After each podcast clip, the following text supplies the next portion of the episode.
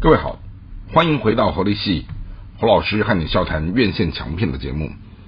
今天和大家聊的这部作品是在二零二三年的台湾十一月初的院线档期上演的，是一部华人知名世界级导演，好挑战好莱坞的一个非常有特色也相当具有高难度的一个剧本。它这个剧本呢叫做《无声夜》。那他主要在讲到一个市井小民的爸爸，好，他因为呃一次在日常生活的过程当中，哈，他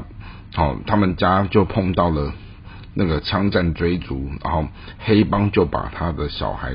杀了，甚至于他自己也在这场枪战当中，哈，他为了复仇，他他的声带就毁损，然后从此以后就不能说话。那他为了积极展开复建跟复仇，好，然后他也因为这样，他的妻子远离他，可是他也并没有因为这样，好像减弱他为子女复仇的意志，然后拼命的锻炼他的身体，好在寻找这些黑帮的下落，然后怎么样透过这一些声光技术的这些飞车啊、枪战啊，哦这些格斗的东西，好，然后去。点燃所谓的这种吴宇森的暴力美学的东西啊，当然，其实整部片子因为没有对白啊，只能用非常多的配乐或者这些声光的东西哦。那画面的部分哦，它因为没有对白，他就只能尽可能的去强调说，主要演员他们在戏里面的这一些非语言的动作戏的演出，好了。另外的话呢，也就是说，当没有语言的时候，其实你我我只能说，这部作品它如果不是一个拍的很棒很棒的神片，它也很有可能会是一个很糟糕的灾难片这样子。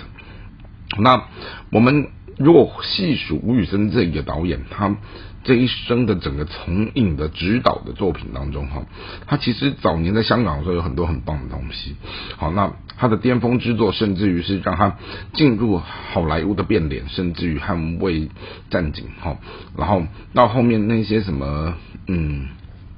我们看到那什么不可能的任务的第二集，好记忆裂痕，好，可是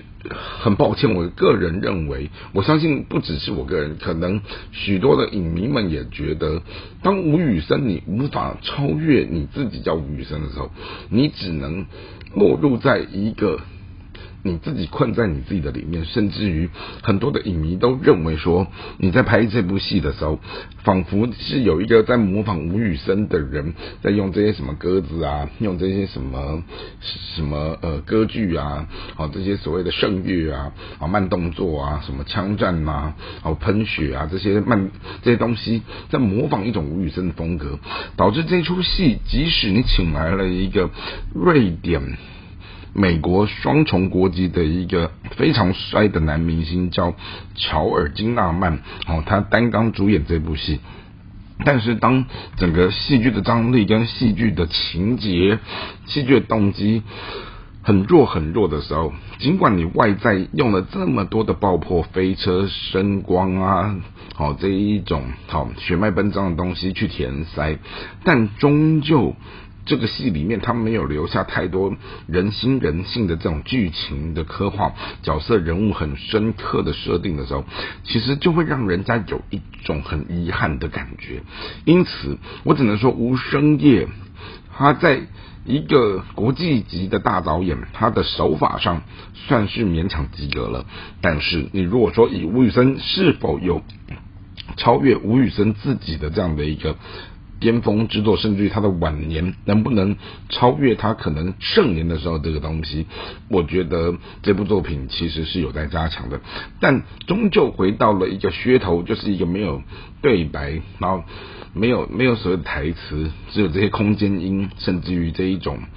这样的一个 爽片的时候，我我个人认为它确实勾起了一些让人观影的噱头哦，尤其是这个男主角真的长得很帅，好，然后。除此以外，我觉得就内容物来看，它其实相对显得空洞了许多。不过呢，我想说，失败的作品有时候它如果有一些特殊案例，能够拿来作为一个